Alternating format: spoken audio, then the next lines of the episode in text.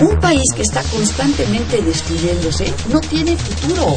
Va a estar marcada fundamentalmente por una recesión de la economía mundial. Yo hablo del autoritarismo hasta nuestros días. Radio UNAM. Radio UNAM. Y la Facultad de Ciencias Políticas y Sociales presentan Tiempo de análisis. Me parece que tienen que darnos ya respuestas concretas. No se puede echar a andar la reforma electoral tal y como está planteada. Tenemos que seguir luchando por defender la libertad de expresión. Un espacio radiofónico donde con tu voz construyes el debate. Tiempo de análisis. Tiempo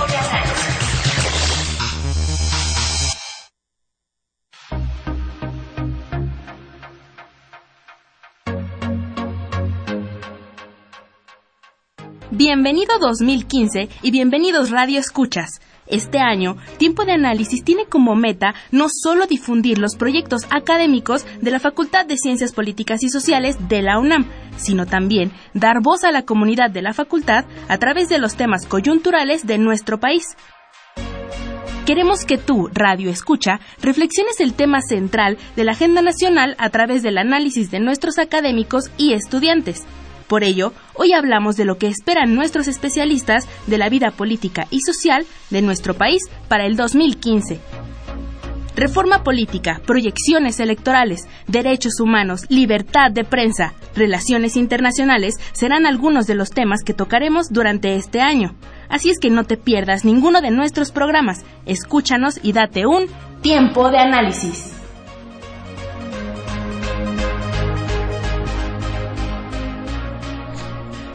Buenas noches, les saluda Carlos Corres Cajarillo. Esto es Tiempo de Análisis, programa radiofónico de la Facultad de Ciencias Políticas y Sociales. Y estamos transmitiendo a través del 860 de AM y vía internet en www.radiounam.unam.mx. Les recuerdo nuestros teléfonos en cabina que son el 55 36 89 89 y nuestra alada sin costo que con las nuevas reformas ya, ya, no, ya no hay larga distancia, pero pueden seguir usando este teléfono 01800 505 2688. Ahí nos pueden hacer llegar todas sus dudas y comentarios. También nos pueden seguir en redes sociales. En Twitter nos encuentran en arroba tiempo análisis y por Facebook en Facultad de Ciencias Políticas y Sociales, UNAM. Esta noche en Tiempo de Análisis, para iniciar este año, hablaremos sobre perspectivas para el 2015. Y en la mesa nos acompaña Omar Rábago Vital, abogado del Centro Nacional de Comunicación Social, CENCOS, bueno, director y abogado de... Ay, me, se me pasaron el dato, disculpa. Buenas noches, Omar. Hola, buenas noches, Carlos, y saludos al auditorio. Sociólogo, todavía, abogado no, todavía no. no Pero sí director de CENCOS. director de CENCOS, así es. Y, por eso lo tenemos a Iván García Gárate, abogado, politólogo y maestro en Ciencias Políticas y Sociales por la Facultad de Ciencias Políticas y Sociales. Hola, buenas noches. ¿Qué tal? Buenas noches. Bien, pues eh, Muchos temas, muchos temas para empezar el 2015. Eh, cerró bastante agitado el país con, con muchas coyunturas y el 2015 entonces este viene viene con esta misma dinámica. Y para empezar, Iván, ¿nos puedes hablar un poquito sobre la designación del presidente de la Suprema Corte, este, eh, Luis, María Aguilar Morales?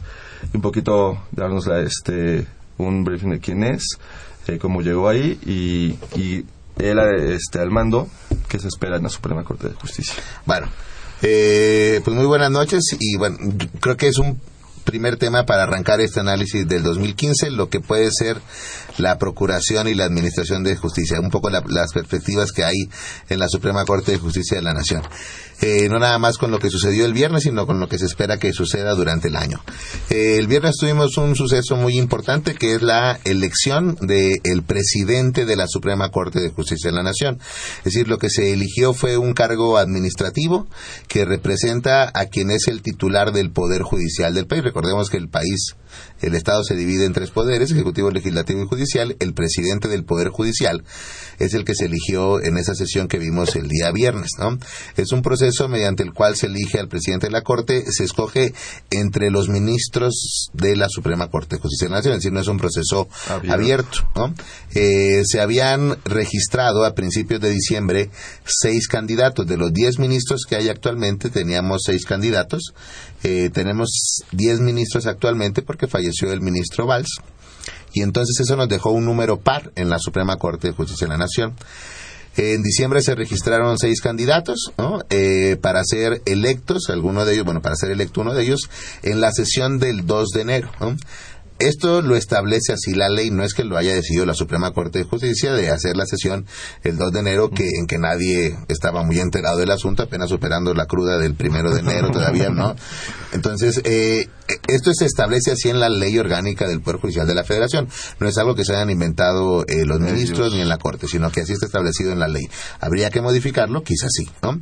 Eh, cuando inicia la sesión del viernes, uno de los candidatos, que es el ministro Alfredo Gutiérrez Ortiz Mena, declina su candidatura y por lo tanto quedan cinco candidatos nada más y de acuerdo al reglamento pues iba a haber varias rondas de elección hasta que eh, hubiera un candidato que tuviera seis votos de los once ministros posibles de la Suprema Corte de Justicia de la Nación. Eh, dada la circunstancia de que solamente hay 10 ministros, eh, se dio ahí una situación, ya que quedaron dos candidatos, que fue el, ministro Arturo Saldívar y el, el, que quedó ya, a final de cuentas, que es el ministro Luis María Aguilar, eh, quedaron en número par, ¿no? Había cinco votos a favor de uno y cinco votos a favor de otro. Y así se fueron casi hasta 30 rondas de votaciones, ¿no? ¿Qué indica esto? Pues por lo menos indica que hay una corte dividida. ¿no? eh, en términos políticos es muy difícil de explicar porque no tenemos votos sustentados, sino no solamente podemos suponer quién apoyó a quién, ¿no? pero resulta muy representativa que haya habido una elección eh, de este tipo, que haya habido eh, tantas rondas y que se haya mostrado justamente esta división al final de cuentas, bueno, queda el ministro Luis María Aguilar, ¿no? Si quieren, luego entramos un poquito a qué significa esta división dentro de la Corte, pero bueno, por lo pronto eh, queda el ministro Luis María Aguilar. Él es un ministro de carrera. ¿Qué quiere decir esto? Que ha sido desde, casi mecanógrafo desde el Poder Judicial, ¿no? Ya es una persona que tiene mucho tiempo en el Poder Judicial y entonces eh, implica que es un ministro un tanto conservador, digamos, en el sentido eh, de no conservador no hay que entenderlo aquí en el sentido liberal conservador en cuestiones morales. ¿no? Aquí estamos entendiendo sobre todo una, forma de liberal conservador en el sentido de acercarse al derecho y de entender el derecho y de emitir sentencias al respecto. Entonces, en ese sentido, pues es, eh, representa, digamos, un poder judicial de esta manera y eh, pues podemos suponer que va a tener una política eh, judicial o políticas judiciales hacia el interior del poder judicial no tan vanguardistas quizá como las que se vieron con Silva Mesa, ¿no? Bueno, eso es un elemento importante, ahorita lo voy a dejar y nada más señalar que este año, bueno, se deciden a tres ministros de la Suprema Corte de Justicia de la Nación. Decíamos en un momento falleció el ministro eh, Sergio Valls, lamentablemente el año pasado falleció. Entonces eso deja una vacante en la Corte a la que se suman dos ministros, una ministra y un ministro de la Suprema Corte que terminan su periodo como tal y por lo tanto este año, en 2015, tendremos una Suprema Corte de Justicia con mucha actividad y un ejercicio político muy interesante porque se involucra al Senado, entonces que va a definir en buena medida qué es el, cuál es la Corte que vamos a tener pues, durante los siguientes 15 años porque son tres ministros que votan, o sea, son tres votos de once, son muy importantes, pueden decidir decisiones eh, trascendentales para la nación, pues lo que a los ministros que se escoja en este 2015. ¿Estos tres ministros eh, en qué fechas del año se...? Eh, Vamos a... el, el que va a suplir, aunque no es, digamos, quizás la palabra más adecuada, al ministro Sergio Val se tiene que elegir lo más pronto posible. ¿no? Entonces, eh, lo escoge el Senado, ahorita no hay Senado, el Senado empieza sus sesiones a partir de febrero. Yo supongo que durante el mes de febrero tendremos la designación de, eh, el, eh, de esa vacante que actualmente existe y los otros dos ministros, que es eh, la ministra Olga Sánchez Cordero, que deja eh, termina su periodo, igual que el ministro Juan Silva Mesa, va a ser hacia finales, como por ahí de noviembre de este año. ¿Y el Senado entonces los, los escoge? El presidente propone. La candidatura viene de la presidencia y, el Senado lo designa, exactamente. Muy bien. Este, Omar, un poquito nos puedes mencionar, dar también una introducción sobre cómo, cómo cerró el 2014 y ahí para adelante, qué se viene sobre derechos humanos, sobre, sobre este, desapariciones forzadas, el caso de los, de los, este, de los reporteros, de los periodistas desaparecidos. Este, ¿cómo, ¿Cómo ves este año? Mira, 2014 cerró muy movido en temas de derechos humanos, aunque en otros años a lo mejor hubo más violaciones a derechos humanos, hubo casos más emblemáticos. O sea, Tlatlaya y Ayotzinapa, el caso de los, este, eh, los normalistas desaparecidos y, bueno, Alexander Mora asesinado, marcó la agenda del último pues, trimestre, o sea, digamos que de septiembre, un poco antes, ¿no? Con lo de, eh, lo de Tlatlaya, que también fue un evento que pasó desapercibido para la prensa nacional, pero cuando lo retoma un medio internacional y se mete más a fondo, es retomado también por la prensa nacional. Entonces, no es que las violaciones a derechos humanos, las matanzas, las desapariciones forzadas, este, detenciones arbitrarias, todas las violaciones a derechos humanos este, hayan aumentado, aunque en algunos casos, en algunas violaciones sí, ahora son mucho más visibles. Esto también habla de mucho de cómo la, cómo no solamente la prensa, sino también la sociedad empieza a exigir un poco más sobre esos temas. Estamos hablando de la desaparición de 43 estudiantes, cuando antes en el país había 25 mil personas desaparecidas. Entonces, digamos, proporcionalmente es una, es una, una cifra muy pequeña, pero en este caso se pudo documentar la relación entre el Estado, las fuerzas de seguridad y el crimen, y el crimen organizado. ¿No? Entonces, esa fue la particularidad de este Esa fue la particularidad, jóvenes, y además creo que se vino también a conjugar con una indignación y un enojo social que ya la gente no sabía qué estaba pasando, cómo estaba pasando, y de repente salía a las calles. Porque mucha gente de la que fue a las marchas no solamente salía por los normalistas, sino también busca y, se suma a este como cúmulo de indignaciones y peticiones más allá en temas de derechos humanos. Entonces, digamos que si, si bien los casos estuvieron marcando o estuvieron mucho en la opinión pública, hay muchos temas pendientes en derechos humanos y muchos también hay uno muy fuerte que toca ahí que está en juego en la Suprema Corte todavía en la en la parte de aplicación y cómo se van a cómo se van a ejercer porque los derechos humanos tienen que dejar de ser un discurso para ser una realidad. Aunque hubo una reforma constitucional muy fuerte y muy grande y un avance este, importante en México en derechos humanos, todavía hay muchos este, operadores de justicia que no saben qué hacer. Y están esperando que la Suprema Corte brinde luz a este tema, que está pendiente también, ¿no? Entonces, este tema va, va, a estar pendiente y como lo decía este Iván, va a tener que ser solucionado por la nueva, la nueva Corte. Entonces no sabemos cómo va a resolver. Entonces eh, tenemos un, y, quiero eh, subrayar esta parte también donde Peña Nieto habló de un sistema normativo fuerte en derechos humanos. La legislación está, ¿no? Está ahí, pero está guardada en un cajón, para hacer una analogía. O sea, la gente que está detenida, las detenciones arbitrarias que hubo también dentro de las marchas, o sea, dice, bueno, derechos humanos y fueron remitidos a Seido, iniciaron este un proceso de imputaciones por delincuencia organizada, incomunicación, se les violaron muchas garantías procesales y este y debido proceso y todavía no, o sea, entonces qué está pasando con los derechos humanos en México? Todavía con qué se comen, este, qué son, ¿no? Porque sí se habla de derechos humanos, pero no se entiende muy bien y, y, a nivel, o sea, estamos hablando desde abogados sociedad civil y sociedad en general. Y hasta operadores de justicia, otra vez lo señalo, porque. Y fuerzas de seguridad porque los policías también juegan un papel importante. Entonces, para primero defenderlos, respetarlos, habría que conocerlos y todavía creo que todavía estamos muy lejanos en este sentido. Entonces tienen la tarea del en el 2015 la, la, comisión, una tarea bastante, bastante pesada, que de entrada es pues fortalecer la idea de lo que es el derecho humano en México, que lo desconocemos gran parte de los mexicanos. Ahora con la asignación de Luis Raúl González Pérez, ¿qué crees que cambie? ¿Qué diferencias habrá con, con el liderazgo que había anteriormente en la comisión? Mira, para, para fortuna o desfortuna, las instituciones no solamente son las personas. Y la CNDH es una institución muy grande creo que vale la pena hacer un poco de memoria histórica y que la, la, CNDH no fue una concesión del Estado, no fue algo que un avance, sino fue una petición directa cuando se firma el Tratado de Libre Comercio con Estados Unidos. O sea, fue una exigencia y se creó. Y desde ahí ha tenido también este muchas limitaciones. Es, es, una, es una estructura, es una institución de las más grandes del mundo, de, de las que tiene mayores recursos.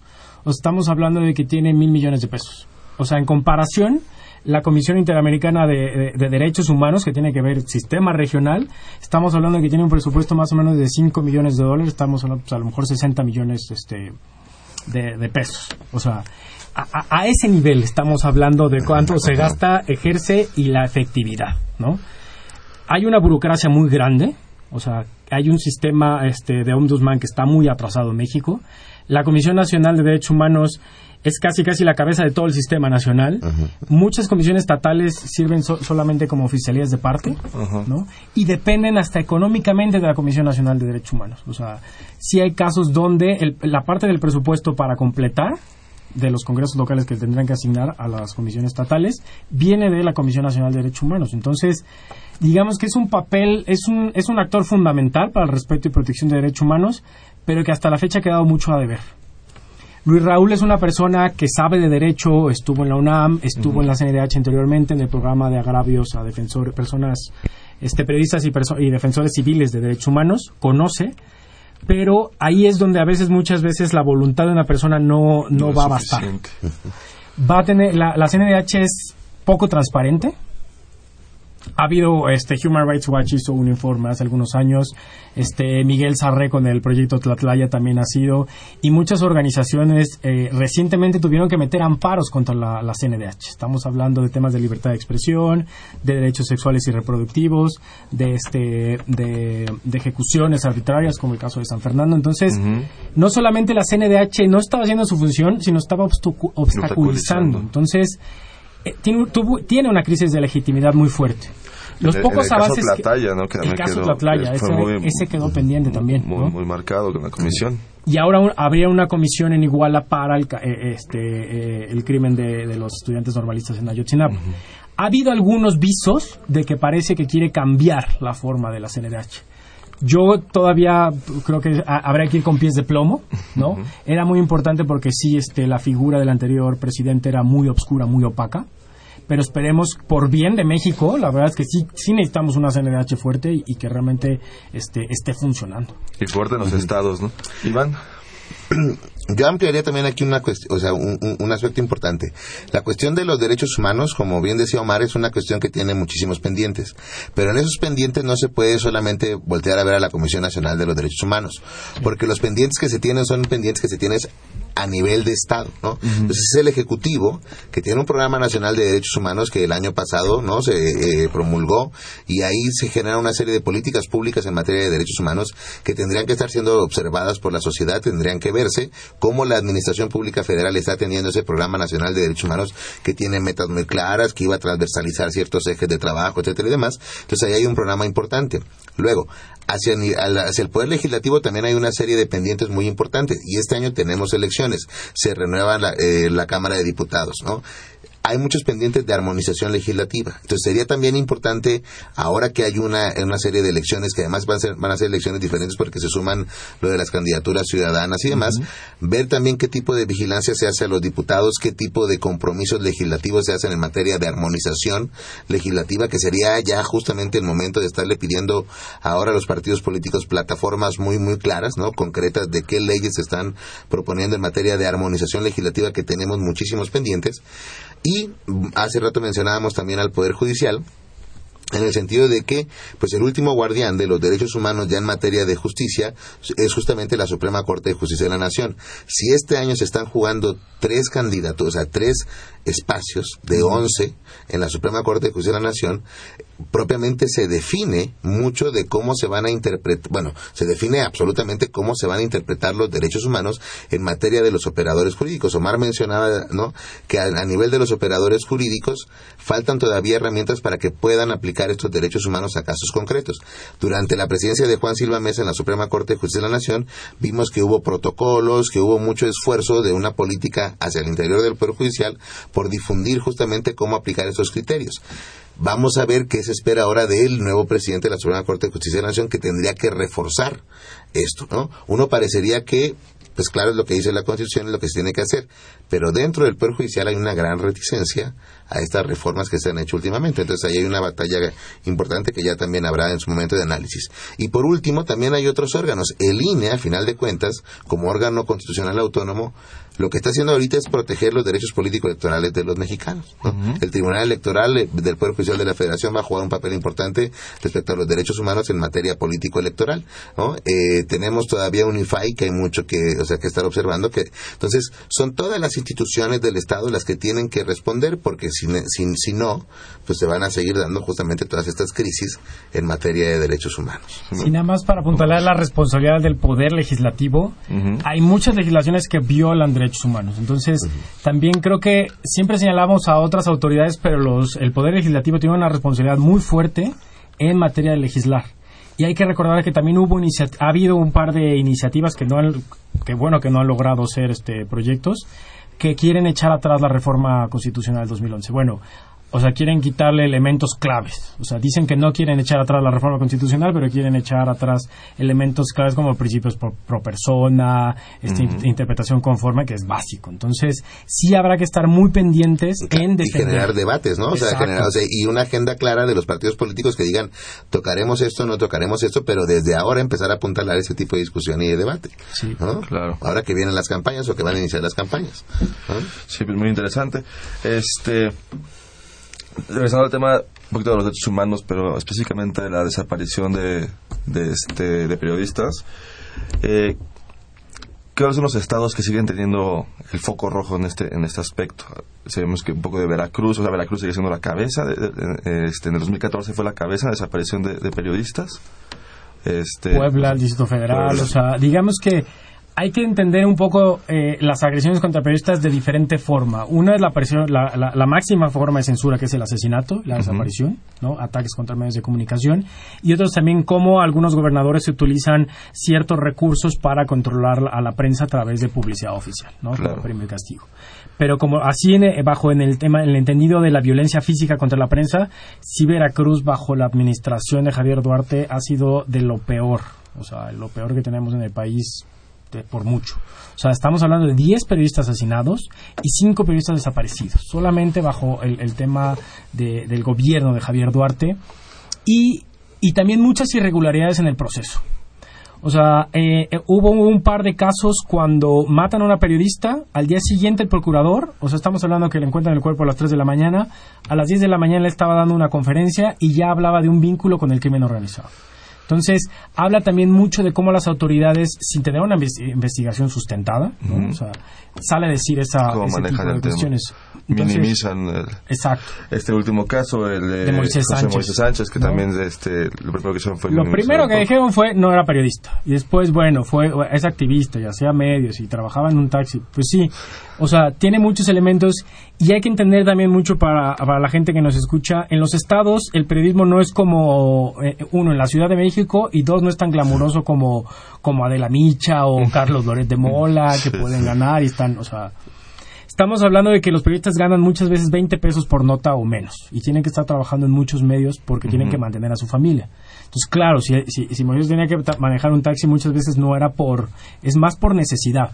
Muchas, hay muchas personas muy comprometidas que quieren hacer el, el trabajo de, de hacer periodismo, pero no encuentran las condiciones económicas. Entonces, también es difícil hacer este, este tipo de ejercicio.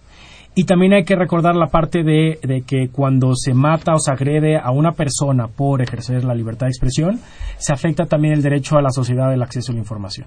Claro. La libertad de expresión tiene una característica dual, que es la individual. O sea, si a mí me limitan mi libertad de expresión, me están violando mi derecho, pero también el acceso a la información de la sociedad. Entonces, por eso es que se busca hacer tanto énfasis en, en, eh, en la violencia contra la prensa y contra las personas que ejercen la libertad de expresión. No solamente porque tengan una protección especial o sean especiales por trabajar en medios, sino porque están este, realizando una función social. Muy bien. Este, pues vamos a hacer un corte, eh, el primer corte de- del programa, y volvemos eh, con, para seguir ahondando, más en, estos temas que ya pusieron sobre la mesa. Vamos a Políticas Invita y volvemos.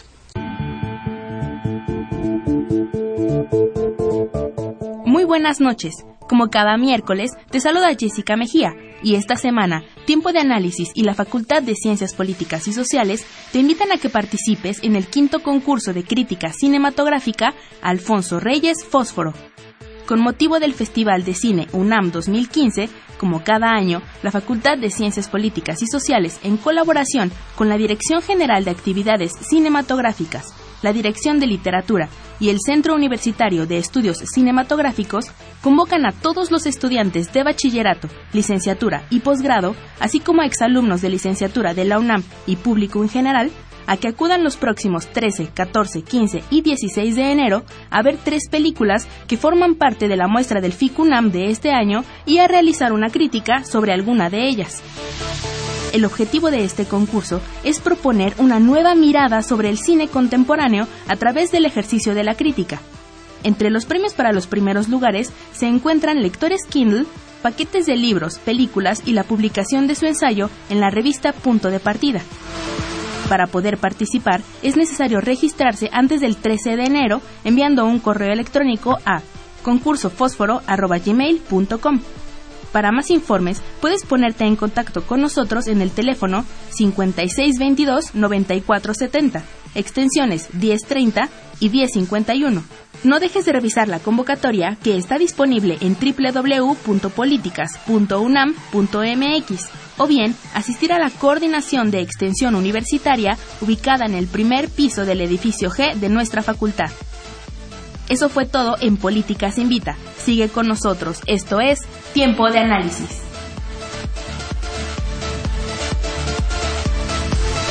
Tiempo de Análisis. Les recuerdo que nos pueden hacer llegar todos sus comentarios y dudas a nuestros teléfonos en cabina, que son el 55 36 89 89 y nuestra alada sin costo 01800 505 26 88. También vía Twitter nos pueden seguir en arroba tiempo análisis o por Facebook Facultad de Ciencias Políticas y Sociales guion UNAM. Bien, pues continuamos con, continuamos con el programa de las perspectivas del 2015 este, con nuestros invitados, con Iván y con Omar. Y continuando con ese tema que antes del corte, que estábamos eh, hablando un poco sobre los derechos humanos, este, el 2014 cerró con mucha, muchos movimientos sociales, muchas protestas. Y el 2015 eh, quiero pensar que seguiremos con, esta, con, estas movilizaciones en la Ciudad de México y distintas ciudades del país. Pero bueno, también tenemos en puerta y en algunos estados y en algunas legislaciones el tema de este, criminalizar la protesta. Eh, Omar, ¿qué nos puedes hablar un poquito sobre esta parte de la criminalización de la protesta? bueno, está, está directamente relacionado con el derecho a la libertad de expresión, a la asociación pacífica, al derecho a la reunión. Entonces, también es un derecho fundamental este, el ejercicio de la protesta. Y la protesta también no, no solamente hay que entenderla como un hecho aislado, sino es causa causa de una indignación, causa de que no existen los espacios ciudadanos para participar. Ni la representación, la representación pues digamos que la política es mucho simulación y poco, ¿no? Entonces, entonces esta parte de es, es, es el enojo, es la indignación de la ciudadanía que sale a tomar las calles para expresarse, para hacerse escuchar. Entonces, por eso es tan importante proteger y mantener esta, esta parte de la protesta y que la gente pueda salir sin miedo. Lo que estamos viendo es una ofensiva muy fuerte por parte de las autoridades para, para como bien dices, criminalizar la protesta bajo ciertos lineamientos. Uno es el sistema del, eh, el, uso del sistema penal para este para causar este miedo. Mucha gente eh, pregunta y dice, bueno, vamos a salir a marchar, tengo miedo, porque empiezas a ver los casos de detenciones arbitrarias. O sea, claro, a mí me da miedo que me vayan a detener y me vayan a llevar a Seido, me incomuniquen y de pronto yo amanezca en dos días en un penal, ¿no? De mediana seguridad. Acusado de haber robado a un policía federal. Claro, porque los delitos de robo, de, agresión contra policías y demás son los más comunes y este y no se me respete el proceso que también es un derecho humano el debido proceso entonces esa parte es un mensaje muy fuerte Estamos hablando de que en los últimos años ha habido más o menos alrededor de 500 detenciones y en muy pocos casos, yo me atrevería a decir como el 5% a lo mucho, o sea, se, hubo sentencia. Entonces también estamos hablando de cómo eh, las fuerzas de seguridad también están actuando de manera represiva. Esa es una parte del sistema penal. También estamos viendo el uso de la violencia, bueno, el uso de el uso excesivo de la fuerza estas famosas encapsulamientos, estos famosos este, golpeos que se dan contra manifestantes, personas defensores de derechos humanos, periodistas, se da parejo. O sea, estamos viendo casos de personas que estaban saliendo de, de trabajar de su oficina, son golpeados y detenidos amas de casa, niños, o sea, vimos también las fotos del 20 de noviembre donde colegas este, defensores de derechos humanos que iban a manifestarse con sus familias, niños, pequeños son agredidos por la policía. Entonces, estas imágenes también están causando mucho miedo. Y el otro es el, eh, también como estamos hablando en el bloque anterior, es la legislación. En varios estados, incluidos el Distrito Federal, eh, San Luis Potosí, Quintana Roo, están pasando ciertas legislaciones para controlar eh, la protesta. Están exigiendo que, este, y en otros estados hay varias iniciativas, están exigiendo que este, se avise qué, rutas se van a tomar, quiénes, quiénes van a estar, que las personas que están convocando se hagan responsables de todos los hechos. Entonces, digamos que bajo estos tres niveles del sistema penal, el uso excesivo de la fuerza y el legislativo, sí se está queriendo controlar la indignación. Y esto lo vemos con un problema porque en vez de atender los problemas que lo están causando la indignación, eh, las autoridades están más dedicadas o quieren darle prioridad a callar a la gente, así como estas imágenes de no está pasando nada, si no, si no se exige, si la gente no sale a la calle, no pasa nada. Y también estamos viendo una ofensiva no solamente de las autoridades, sino también de algunos medios de comunicación. Minimizando las marchas, hubo 3.000 personas, cuando si tú vas a la marcha ves, veía reforma lleno, o sea, y lo que se está priorizando también es la parte del- de, de la violencia, estos grupos anarquistas, los encapuchados, y claro, entonces estás queriendo mandar un, estigmatizar a un grupo violento cuando son a lo mejor 10 y a lo mejor ves a la policía, los videos, ves a la policía que hasta Los casi los va hacer. acompañando. ¿no? Y hay un video que sacó Animal Político donde uno de los que estaban ahí involucrados era funcionario del Distrito Federal, Ah, sí, ¿no? sí, sí. que también hay infiltrados y varias personas han denunciado, y dejas de lado las 50.000, 30.000 personas que están este, marchando, ¿no? Entonces, también hay diferentes Por un formas. reclamo legítimo. Exacto, Y se ¿no? terminó opacando ese reclamo. Yo me llevé, por primera vez yo saqué a mi mamá y, y- y fuimos a la marcha el 20 de noviembre. O sea, en sus 60 años nunca había salido. Dice, ya me cansé, quiero salir, vamos. ¿No? Entonces, cada vez más, eh, un poco más sectores de la sociedad, tampoco creo que hay que caer en la ilusión de que todo México está despertando y se está movilizando, porque no es así. Es, ha sido muy lento, a lo mejor a mi parecer es muy lento y todavía nos falta mucho, pero creo que poco a poco esta indignación está tomando cierta forma y la gente está está cansada de que el gobierno no le haga caso, de los impuestos, materia económica, política y muchas cosas. Entonces, creo que es importante, uno, defender eh, el derecho a, a manifestarnos, defender los derechos humanos y denunciar con todo las violaciones que surjan en, este, en estos procesos. Claro. Iván. Eh, regresando un poquito a lo que o sea, planteabas, ¿no? O sea, si, es, si este año va a, va a ser un año de movilizaciones, ¿cómo cerraron la, do- de- la 2014 y cómo se puede responder a ello? Yo creo que pensando desde una perspectiva, digamos, más de análisis político, de impacto político, es interesante que se puedan dar muchas movilizaciones este año, sería interesante, pero hay que ver justamente el nivel de politización o el nivel de digamos, de enriquecimiento de la cultura política que eso puede llegar a generar, ¿no? Porque si no pasamos de la, de la- del nivel de la protesta, entonces ahí creo que será una gran pérdida que se está generando en estos grandes movimientos sociales, ¿no? Si estamos hablando que efectivamente pueden articularse movimientos sociales, es hora de que esos movimientos sociales pasen desde la, de, la, de las la manifestaciones, es decir, sí que haya muchas protestas, sí que haya muchas manifestaciones este año, pero que lleven al enriquecimiento de la cultura política. Y creo que actualmente estamos en un contexto que se permitiría ese enriquecimiento de la cultura política y en general de una cultura ciudadana. Omar mencionaba los elementos con los cuales hay que estar al pendiente, ¿no? que llamaron la atención durante todas las manifestaciones del 2014 y cómo respondió el Estado ante estas manifestaciones del 2014. Pero si recordamos y atendemos, digamos, observamos las últimas manifestaciones del 2014, son, digamos, manifestaciones muy profesionales por parte ya de los contingentes que se están manifestando. A partir justamente de toda la represión que hubo desde el 2013 y, y- y- e inicios del 2014, se generaron mucho trabajo desde organizaciones como CENCOS y otras organizaciones han estado generando muchísima información sobre cómo se debe actuar en una, en una manifestación, eh, qué protocolos de seguridad tener, cómo cuidarte, qué te, qué te puede hacer un policía, qué no te puede hacer un policía.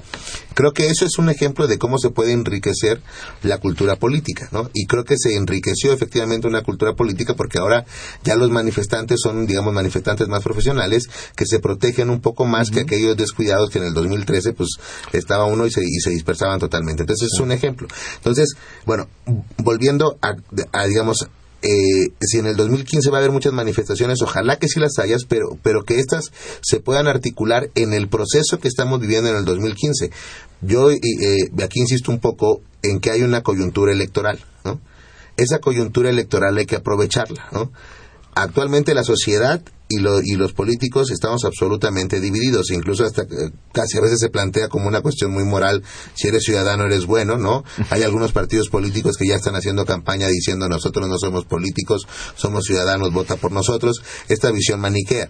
Pero lo que sí es una realidad es que hay una gran división entre una sociedad civil y los políticos. Y en tiempos electorales, aunque uno parece que está cansado de la política electoral, creo que es cuando se debe de retomar más, ¿no?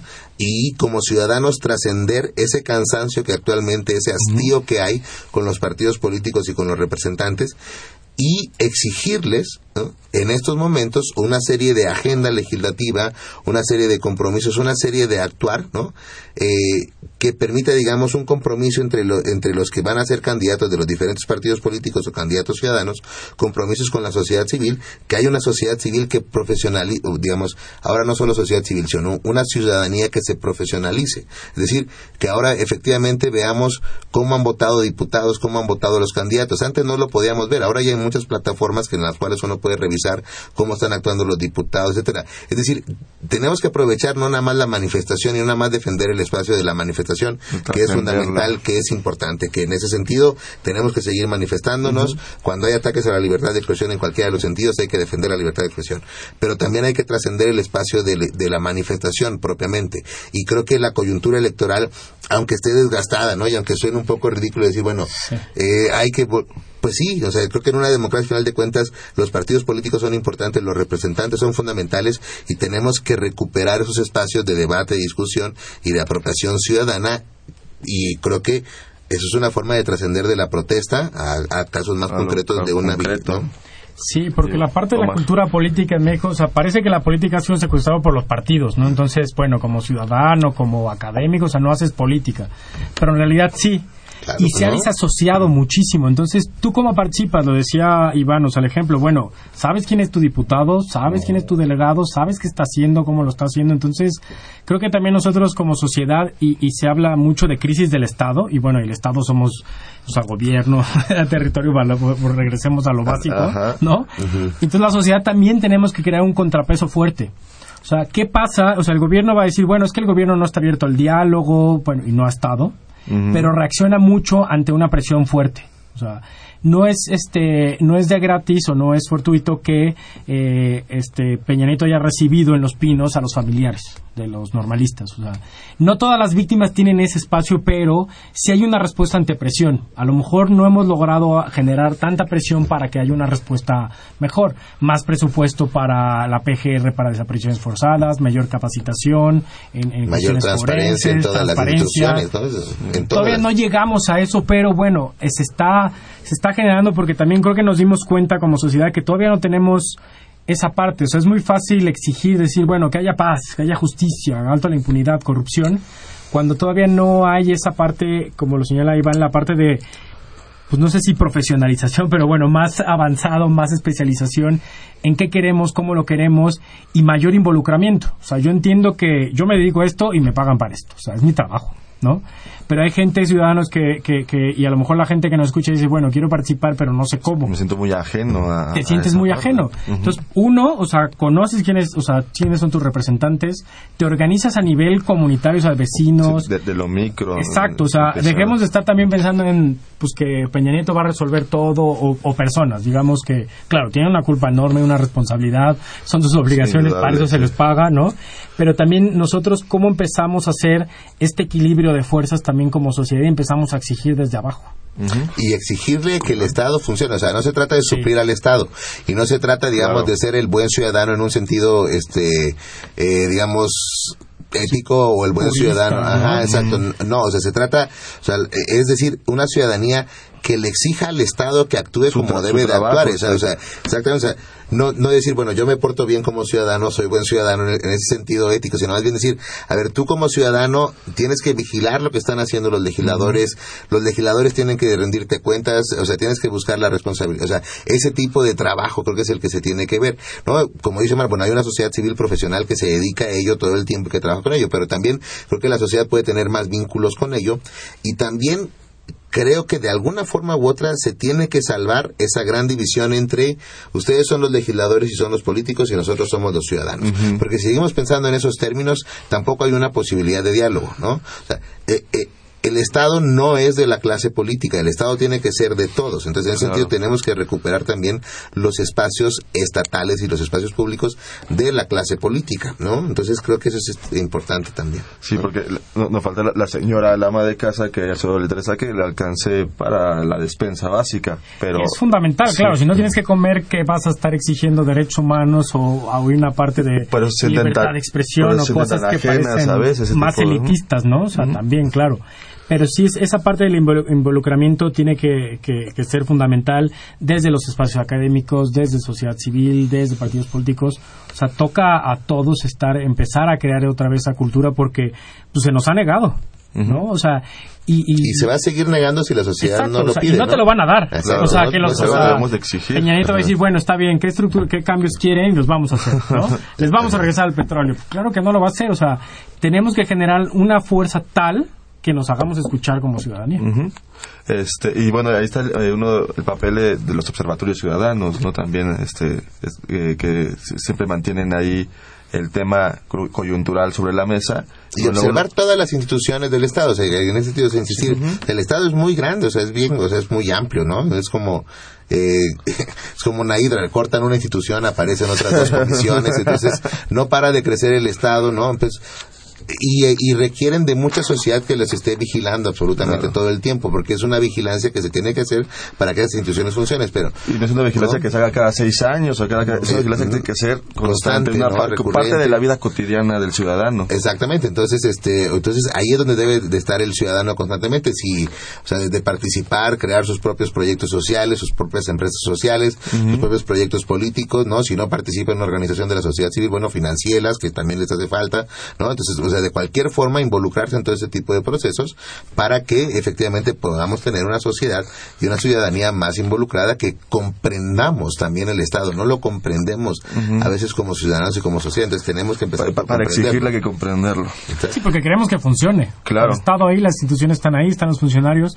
No lo vamos a cambiar de la noche a la mañana, pero queremos que, que funcione realmente. Y nada más para terminar un poco la parte de, claro, la coyuntura política electoral es fundamental. O sea, tenemos, o sea, Ayotzinapa, Guerrero. Guerrero se va, va a hacer cambios, o sea, gobernador, diputados locales, diputados federales. Va a haber cambios muy fuertes en Guerrero y ya hemos visto cómo está Guerrero. Y lo peor es que Guerrero no es, no fue hace dos años que, perdón, que, que este, iba a decir una grosería, pero no, yo no. que, que se fue tan mal, ¿no? O sea, que se fue al, o sea, al hoyo, Guerrero. Lleva muchos años siendo de los países, de los estados. más pobres, con las peores condiciones de educación. Entonces, claro que... Más violentos. Exacto, entonces hay que atenderlos y hay que poner ese énfasis. Hay que aprovechar lo que tenemos. Si, si ahorita es la, la coyuntura electoral, pues aunque sabemos que estamos cansados, que, pues, bueno, hay que meterle, ¿no? Y nada más para Sí, apuntar, apuntar algo aquí. Incluso desde empezar a exigir una comunicación distinta de los partidos políticos. Ya ahora ya empezamos, o sea, desde enero a escuchar todos los spots de los partidos políticos Mm.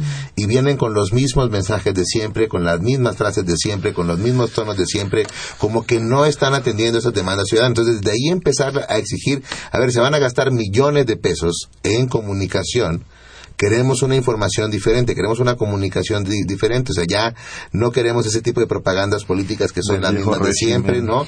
Que lo único que hace el supuesto asesor en, en campañas políticas es cobrar un dineral por hacer los mismos spots de siempre, Y etcétera. tomar unas Entonces, fotos muy bonitas. Exacto. Entonces, o sea, desde ahí empezar a exigir una información distinta. Queremos campañas distintas, una información distinta desde ahí para poder generar esto, eh, o sea, aprovechar desde ahí esa coyuntura.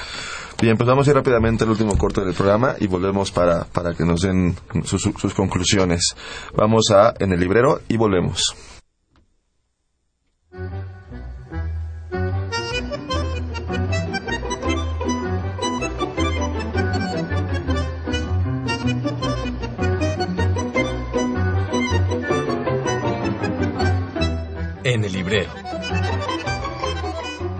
Buenas noches. Te saluda Jessica Mejía y en esta ocasión la Facultad de Ciencias Políticas y Sociales y Tiempo de Análisis te invitan a que leas el libro Dinámicas políticas, sociales, económicas y culturales frente al cambio climático. En la actualidad son diversos los problemas que aquejan al mundo y uno de ellos es el cambio climático, el cual, por su impacto global, tiene un lugar prioritario en la agenda gubernamental de los últimos años. Es así que este libro coordinado por Fernando Castañeda, Carla Valverde y Luz María Cruz tiene el propósito de comprender el fenómeno del cambio climático al ofrecer diversas reflexiones de sus implicaciones en diferentes ámbitos que ocupan la actividad económica, política y social del ser humano en temas como son el manejo de desechos sólidos, la disminución de gases de efecto invernadero, el consumo racional y el papel del sector público y privado en estos temas. Esta obra plantea la discusión del debate sobre la concepción predominante del desarrollo en las últimas décadas, promoviendo el uso de energías limpias y la concientización de los poderes políticos en la toma de decisiones en los temas que involucran el aspecto ambiental. Puedes conocer y adquirir un ejemplar de este título en la librería de la Facultad de Ciencias Políticas y Sociales que se ubica en el edificio C. Esta fue la recomendación de la semana en el librero. Quédate con nosotros, esto es Tiempo de Análisis. Con esto Estamos de vuelta en tiempo de análisis. Les recuerdo rápidamente nuestros teléfonos en cabina, que son el 55 36 89 89 y nuestra alada sin costo, 800 505 2688. En Twitter nos siguen en arroba tiempo análisis y por Facebook en Facultad de Ciencias Políticas y Sociales, guion UNAM. Bien, pues ya para cerrar el programa, este... Iván, ¿nos puedes hablar un poquito, lo, este, ya tus conclusiones y hablar un poco sobre borde jurídico? Ahí tienes participación eh, constante. Bueno, las conclusiones, pues respecto a la cuestión de la, de la Administración y la Procuración de Justicia, les decía, es un momento coyuntural muy importante con la elección del presidente de la Suprema Corte de Justicia de la Nación y con lo que se viene más adelante respecto a la designación de los ministros de la Suprema Corte de Justicia. Entonces, creo que son temas muy importantes. Eh, el presidente de la Corte, como les decía, es el que administra a todo el Poder Judicial, ¿no?